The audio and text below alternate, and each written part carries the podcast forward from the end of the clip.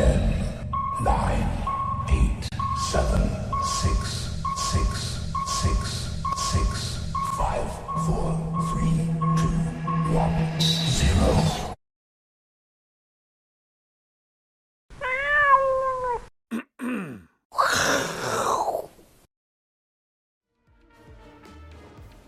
那么 stay，欢迎收看，我是金钱豹啊，我是 S 阿司匹林，好，再度强调，好到 YouTube 好找我是金钱豹，认明这个豹头，好，那找到我们的影片呢，一定有一个首播的好这个 mark，好，记得订阅加开启小铃铛，好，那想要更多的内容呢，好，欢迎订阅我们的加强錠，好，那最重要的是到你的 Facebook。搜寻我是金钱豹粉丝团，好，然后按赞加追踪，就有什么幕后花絮跟好康抽奖活动，好，我动不动呢也会在上面教学哦，哈，今天为什么正价差，小外资到底怎么来的，哎，我都会在上面，好，无私的分享啦，啊，欢迎大家上去，好，追踪一下。那另外呢，好，更重要的事情，什么？赶快加入我们的，好，财经吃货小编。金科科的好不好？Facebook 好友，好，那上面呢就会有很多他自己个人分享的一些内容啦，哈，所以他你收到他的，你收到他的交友好请，交友邀请，哈，记得哦，赶快按确认，哈，他不是诈骗哦，哈，但是如果有人叫你加 Line，哈，那就是确认了，那就是诈骗，哈，那就是诈骗，哦，Facebook 金科科，啊，他是我们的财经吃货小编，他不是诈骗。有叫你加赖的哈，那就是诈骗了哈。那我们今天要讲什么呢？哈，最近有一张图，流传的哈非常凶哈，是一个小五哦，哈，小学五年级的社会考题，哈，他就提认到了社会多黑暗，哈，为什么呢？哈，他说小花哈一个月收入三万元，哈，小陈，哈一个月哈收入两万六，好，基本上。那个老婆，好对，如果这是老婆的话，收入还比老公高，好对，就要纠就要纠纷了，对不对？好，老公就抬不起头，好，抬不起头头就算了，他们现在怎么样？要结婚喽，哈，那结婚后呢？他就说两个每个月的开销怎么分配，好比较合理，他就一二三四啊，好对不对？结果这个人呢，他选了这个学生，他选了三，啊，就说我只要不要生小孩，就不用再多花钱，哎，他好有道理哦，对不对？哈，他可能觉得他自己。花了爸妈很多钱，哈，对不对？好，所以不要再生小孩了，哈，就既然是错的，好，既然是错的，他说，哎，答案是四，好，四是什么呢？到底什么答案这么精辟？好，第四个，为了可能买房子或生孩子，要尽量节省不必要的开销，然后呢，把小孩生出来，然后把房子买下来，然后呢，就被小孩气到昏。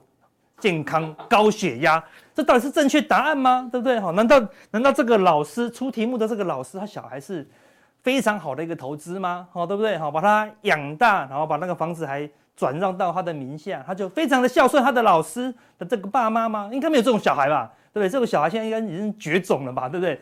怎么教都教不出这个小孩啦，对不对？我们说以前，我爸爸甚至我爷爷那一代，好，那个小孩子这样。抓起来，好对不对？就用踢的，好对不对？好用打的，对不对？吊起来的，丢到水沟里的，长大怎么样？我都好孝顺。我我不知道为什么这样子的教法，小朋友就好孝顺。那现在小朋友呢？哦，百般呵护哦，你要学吉他，要学小提琴，要上课还要补习，然后专车接送。就小孩呢，一个比一个叛逆，好对不对？好，所以我们应该要引进怎么样？好吊起来，好火烤，丢水里的那个传。对传统的教育方式吗？对不对？哈，对，你这样这么辛苦养拔到大，结果呢？对不对？投资失败，啊，对不对？他一点回馈都没有呢。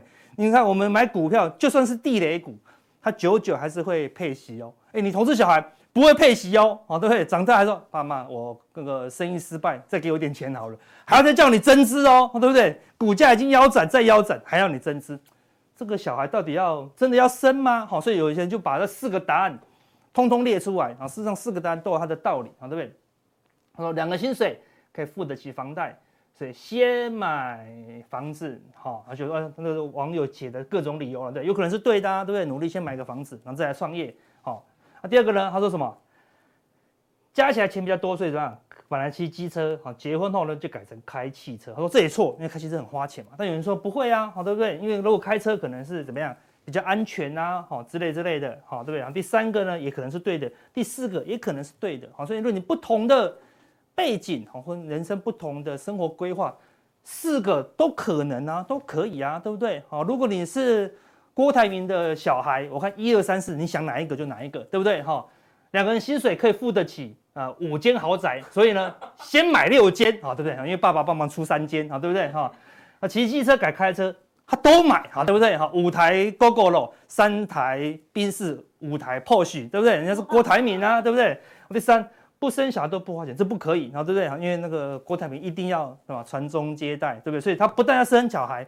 还要买房子，所以你看每个人都不一样啊，对不对？好，是就像交易也是一样，啊，很多人来到交易这个市场，来到股票市场上，你真的是要来赚钱吗？哦，还是只只是要来好股票市场上玩一玩呢？哈，对不对？好，就像那个，如果我出一个朋友说，你这个投入股市场股票市场，好，总共有三十万元，请问你要做哪一件事情？对不对？一做多，二做空。三当冲，好，那个四隔日冲，什么的，每个人都有啊，对不对？有标准答案吗？好，没有嘛，对。但事实上，答案只有两个，对不对？你来到市场上，就一赚钱，二享乐，好不好？百分之九十的人都怎么样？享乐，好不好？享乐的人呢，就会用一个绝招，最近只要用这个绝招都会输钱，叫做不爽空，好不好？对不对？不爽空，好，或者说贪婪多，好，对不对？都会赚，都会输钱哦，对不对？你真的要赚钱，很难的。好，很辛苦的啦。好，所以我们今天就要跟大家讲，很多人来到这个市场上都要追求什么？交易的圣杯。对，到底要怎么做才能找到这个圣杯？就是说，意思是说，找到一个稳定获利的技巧，对，我就可以辞职了。好，我就可以安心的怎么样，成为一个专职交易人，这是所有人的梦想，对不对？自由。按按按键，对不对？好，按按按键，你现在连那个按都不用，对不对？你以前还要那个按滑鼠、按键盘，还有一点力气，现在不用。轻轻的碰一下就买进去了，对不对？哎，就输三十万了，哎，怎么碰一下就输三十万，好可怕哈，对不对？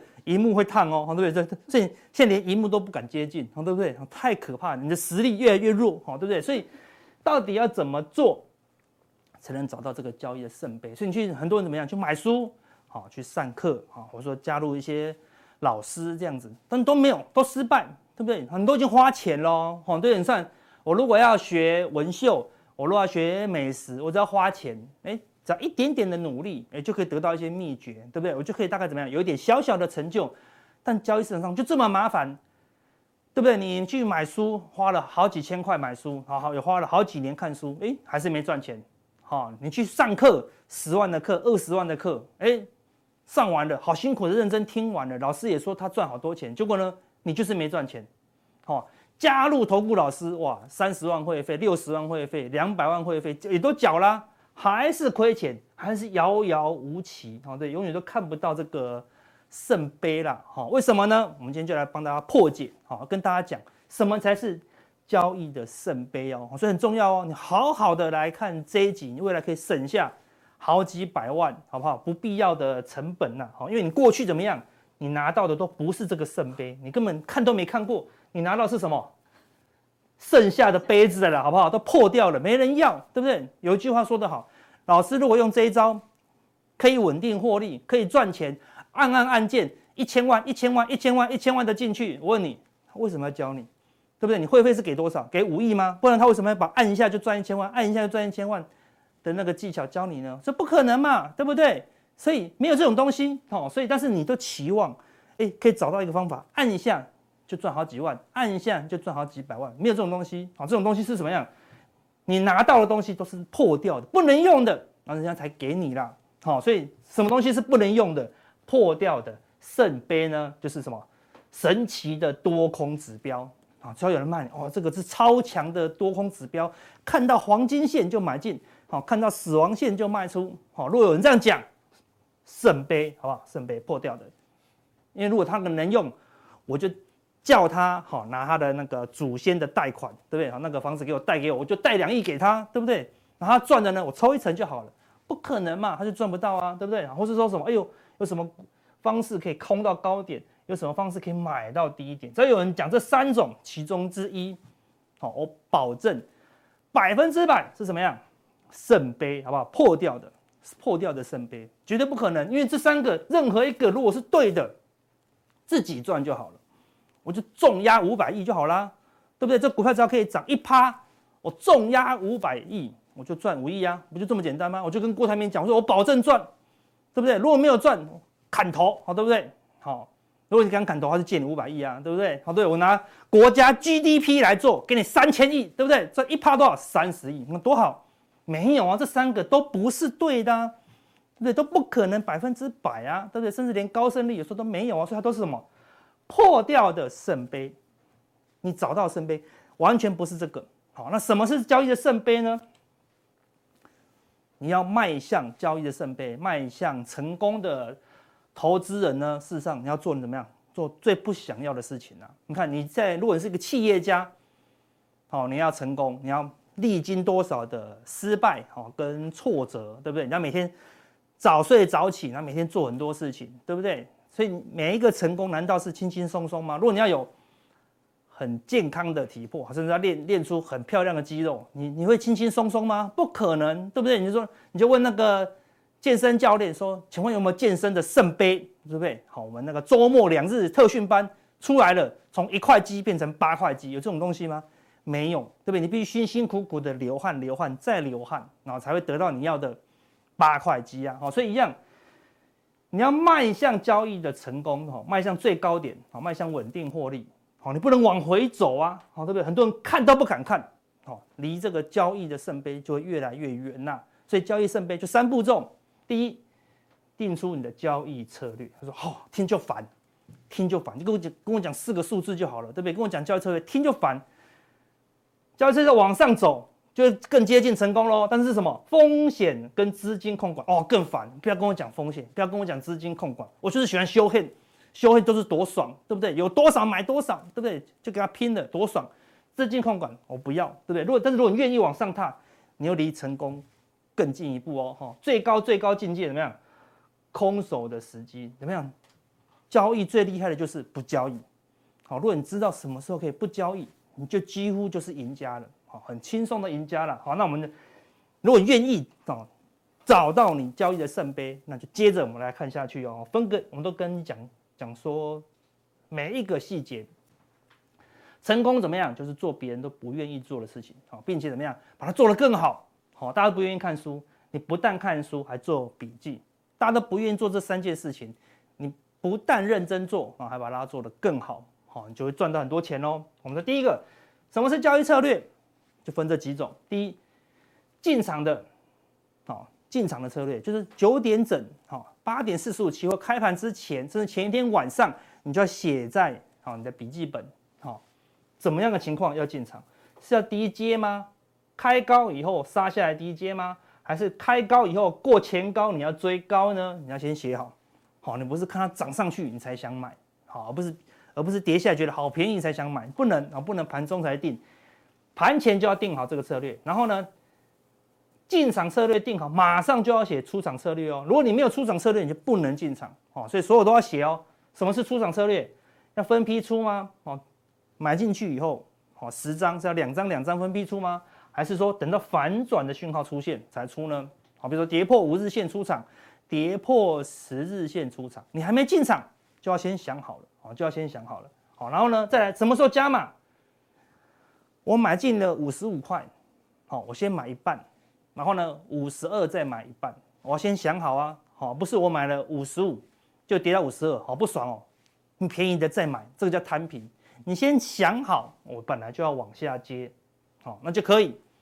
好，如果你买了以后，好，跌下去才不甘愿，啊，才要摊平，那就不行。好，那先写好，或者说你们要往下接，你要突破才追，就买了，你买了五十五以后呢，它突破六十，你才加码，好，才追。你要先写好啊，好，所以什么时候进场、出场、加码，好，重点是什么？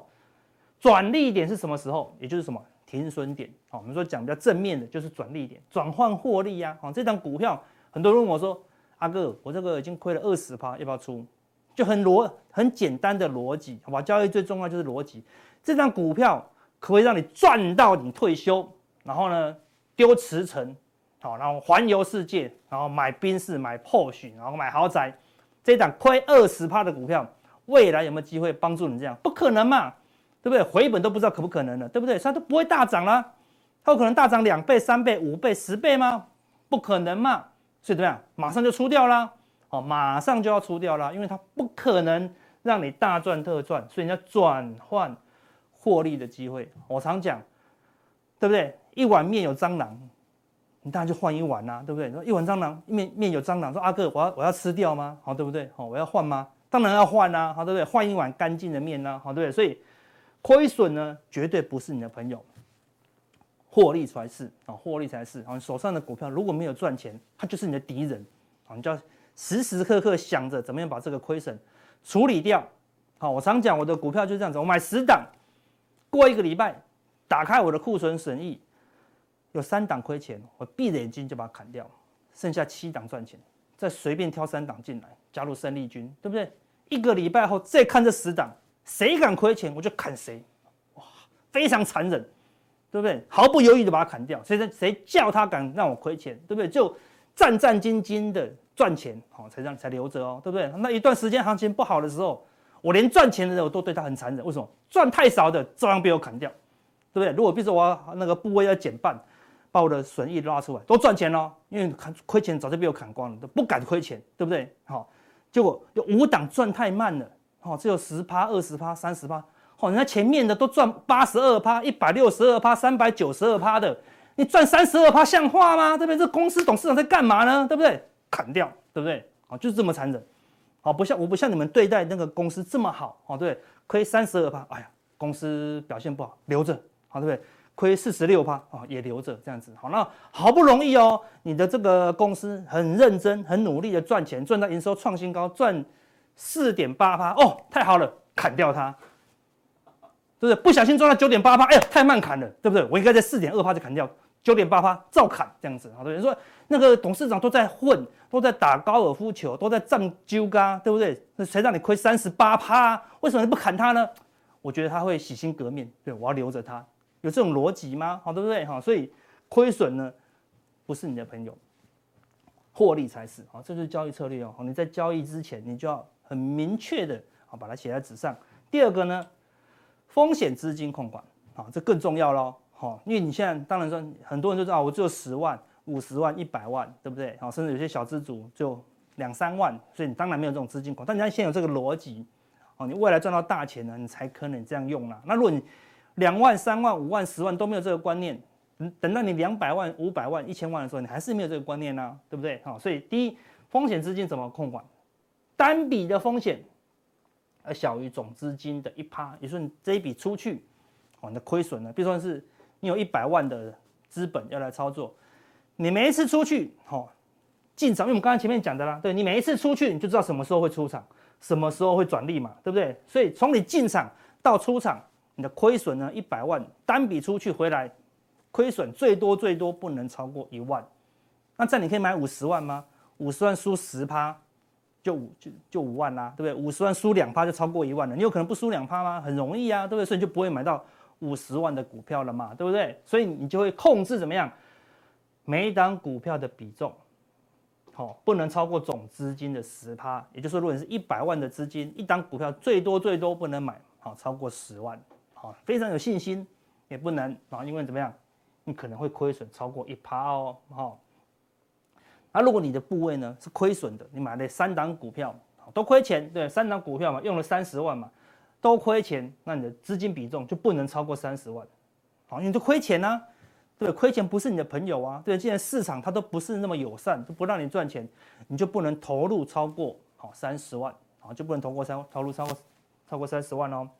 如果你总亏损已经已经这么严格控制了，一次输一万，一次输一万，一次输一万，对不对？就不小心还输了十次，好，连输十次，好的，中间中间都没赚钱，一口气输超过十万，啊，就输了超过十趴，怎么样？就休息一个礼拜，好，好好检讨一下，对不对？到底怎么样做的可以连续失败，啊，对不对？因为我们你输一万，起码要可以赚两三万嘛，对不对？好，我们这样才合理啊，对不对？好，所以。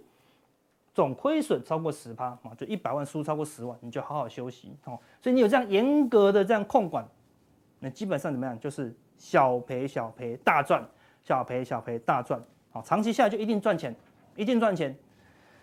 我们刚才前面讲那个破掉的圣杯，好，对不对？那个破掉的圣杯里面什么多空指标，好，如果你拿了多空指标，你都没有用这种资金控管的方式，每次都修黑，它十次对九次很厉害的多空指标了，一唯一错的那一次你刚好修黑，你就输光了，你就拜拜啦，对不对？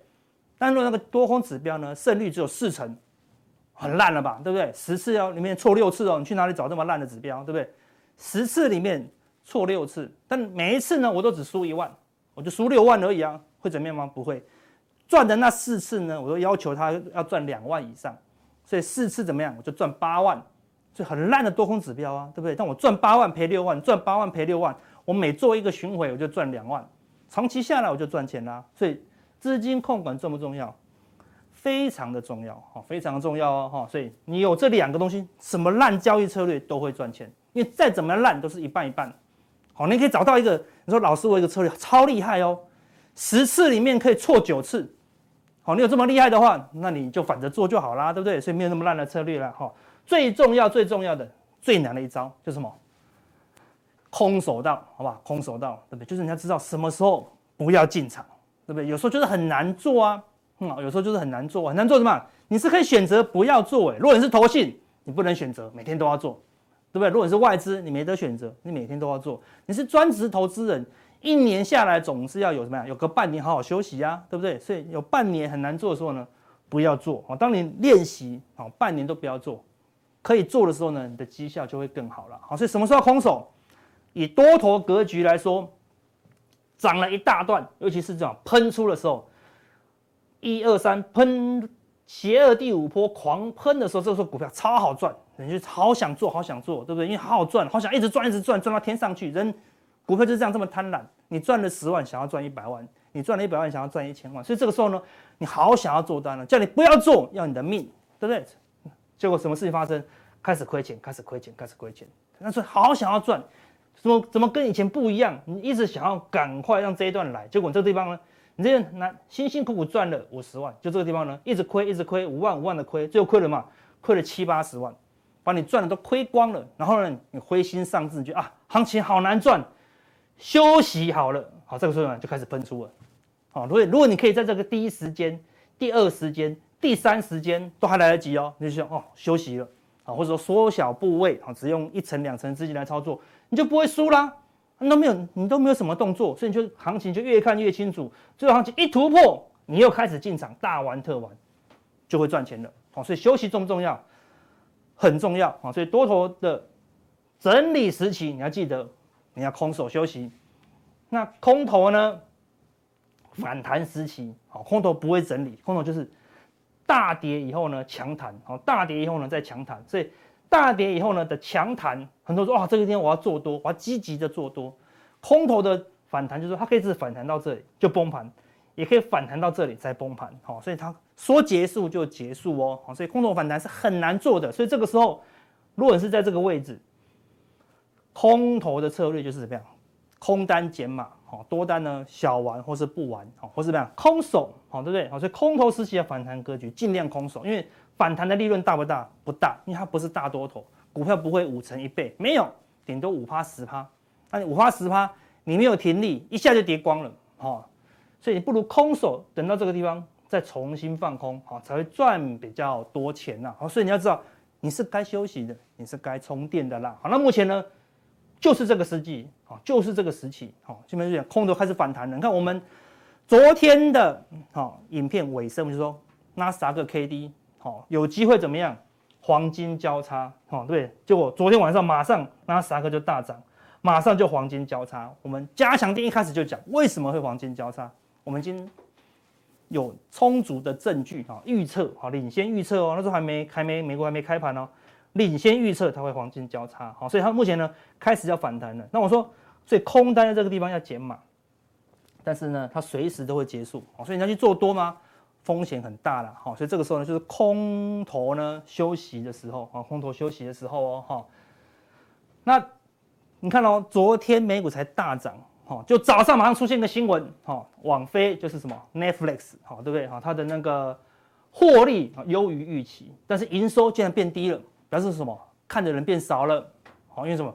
因为看美欧美开始解封啦，大家都出去玩了，都退订了，哦，都没有在家里看 Netflix，好，对不对？所以你看它盘后什么大跌二十五趴，你看对不对？这是收盘，对不对？收盘本来上上涨的，就盘后呢一下就重挫，好，重挫了四分之一哦，一百块剩二十五，剩七十五哦，对不对？说大纳斯达克马上就跌了一趴，对，就是空，这个就是空头的反弹，好，看起来很强，说跌就跌了，好，那你看哦，这是 Netflix，这是周 K 哦，看跌了一大段了啦，对不对？事实上早就开始从这个地方已经开始反映，哦，疫情的，好尾声了，好，所以开始今天就又再跌到，跌到这里来了，对不对？你看这从最高七百，现在剩下两百，啊，三分之一哦，好，对，说结束就结束了啦，好，所以目前。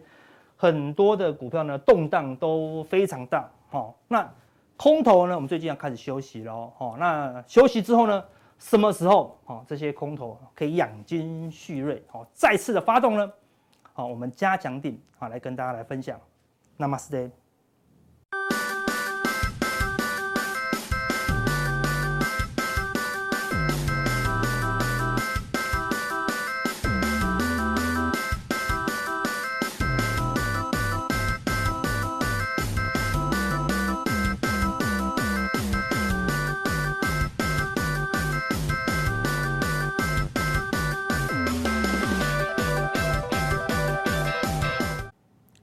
好，今天这个重大新闻啊，除了这个本土疫情啊突破两千例之外，哈，再创新高之外呢，就是国际货币基金会啊下调了今年啊全世界的经济展望啊。各位可以看到这张图上写的 weaker weaker outlook，就是更差的一个展望展望前景。大家发现哇。这个 GDP 的一个全球增长都被下修了哈。那国际货币基金会表示说呢，去年哦，全世界经济增长非常强劲哦，六趴多哦，预测今年跟明年都会放缓哦，到三点六趴哦，从六趴多到三点六趴，这放缓的幅度非常大哈。那其中已开发国家今年。呃，估计呢是更低哦，就三点三。好，新兴市场跟开发中国家呢只是三点八。另外，我们来看到就是通货膨胀啊，这是往上升了哈。那已开发国家通膨率接近六趴哦，这是很罕见的哈。那新兴市场跟开发中国家的通膨率呢，甚至是接近九趴哦。也就是说，全世界不管是成熟国家，或者是说新兴市场国家呢，全部笼罩在一片通膨的深中哈。他同时认为说呢，这个明年呢，已开发国家的消费者物价指数就是通膨率会放缓到二点五趴，那新兴市场跟开发中国家呢放缓到六点五趴。也就是说，即使放缓了，都能为都还在两趴之上，甚至呢在六趴之上哈。那国际货币因为同时说呢，这个通膨预期脱离锚定的风险正在上升哦。好，也就是说，通膨失控的风险还是在上升，哦，促使央行会加大货币政策的紧缩力道。那这个当然对金融市场来讲就是一个负面因子了哈。所以，呃，今天我要跟各位报告，就是说，美国股市哈，今天早盘的时候，电子盘一开盘呢，就明显的下挫。它除了反映就是说全世界的经济展望啊，其实是更差以外呢，最主要的反应就是美股要进入到重要的这个财报公布的时间周期了啊。大家可以看到标准。普尔五百指数百分之七十七成的成分股，有三百多档的成分股哈，在未来两周将发布财报，而且都是重量级的公司要发布财报了哈。那预期呢？呃，这一季就今年第一季啊，标普五百指数里面成分股它的盈利成长呢，只有不到六趴啊，跟去年第一季的百分之三十的一个盈利成长比起来，那真的是非常的弱了哈。那当然这也是一个基期比较高的状况。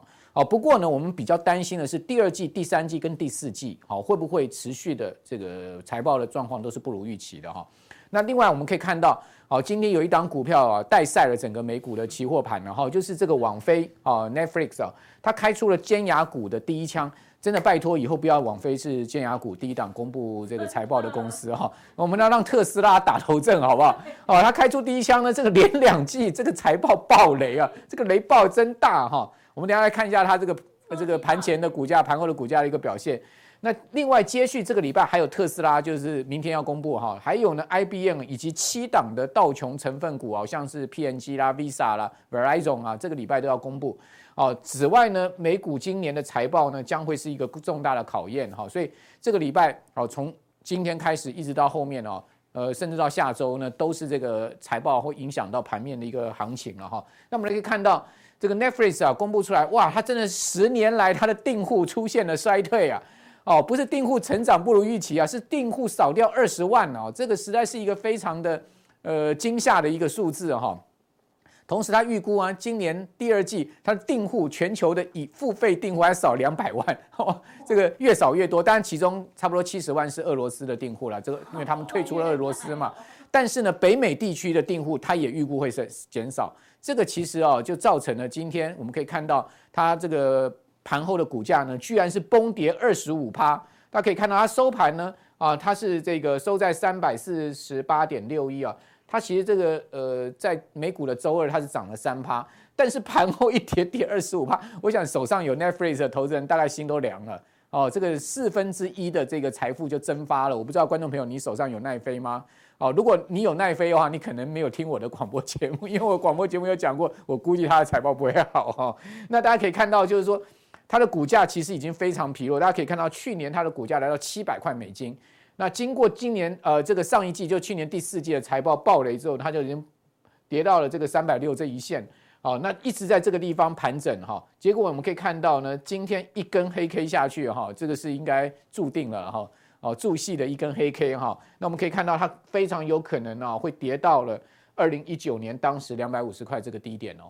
哦，这个是一个非常恐怖的一个下跌哈。那这也验证了什么？好，这种成长型的科技股哈。它的这个势头已经不在了，好，就是说，呃，去年前年，哦，这些成长型的科技股都是大涨，它从两百五十块钱涨到了七百块，那短短时间，各位可以看到，花了这么长的时间上涨，这么短的一个时间就把它全部跌完了，哦，你就是说，这个股票市场啊，这种空头来袭啊，如果你没有躲过的话，那真的是都会让你全功尽弃的哈。好，那我们来看到，就是说，另外，特斯拉，好，那明天也要公布财报，不过我个人认为，特斯拉缴出的财报应该不会差了。只是说呢，特斯拉缴出好的财报，股价有没有办法续航，挑战这个头部，挑战这个头部，甚至挑战它的历史高点，这就不无疑问了。好，不过特斯拉还有一个利多，就是它准备要分割了，对不对？它要分拆，好，再次分拆，包括亚马逊的再分。我看到这个有呃今年报的报粉有在问我说，怎么看？哦，这些大公司的分拆，哈，就美国这些科技股的分拆，包括亚马逊的分拆，谷歌的分拆，我跟各位报告，平常心看待。为什么？因为这已经是老招了。如果它是一个多头市场的这个呃分拆的话，基本上呢对股价的一个助涨的力道会非常的强劲。比如说特斯拉之前几次分拆，大家可以看到它是一个上升趋势，所以造成它的股价都是出现一个非常明显在分拆前就已经上涨的一个情况，包括苹果。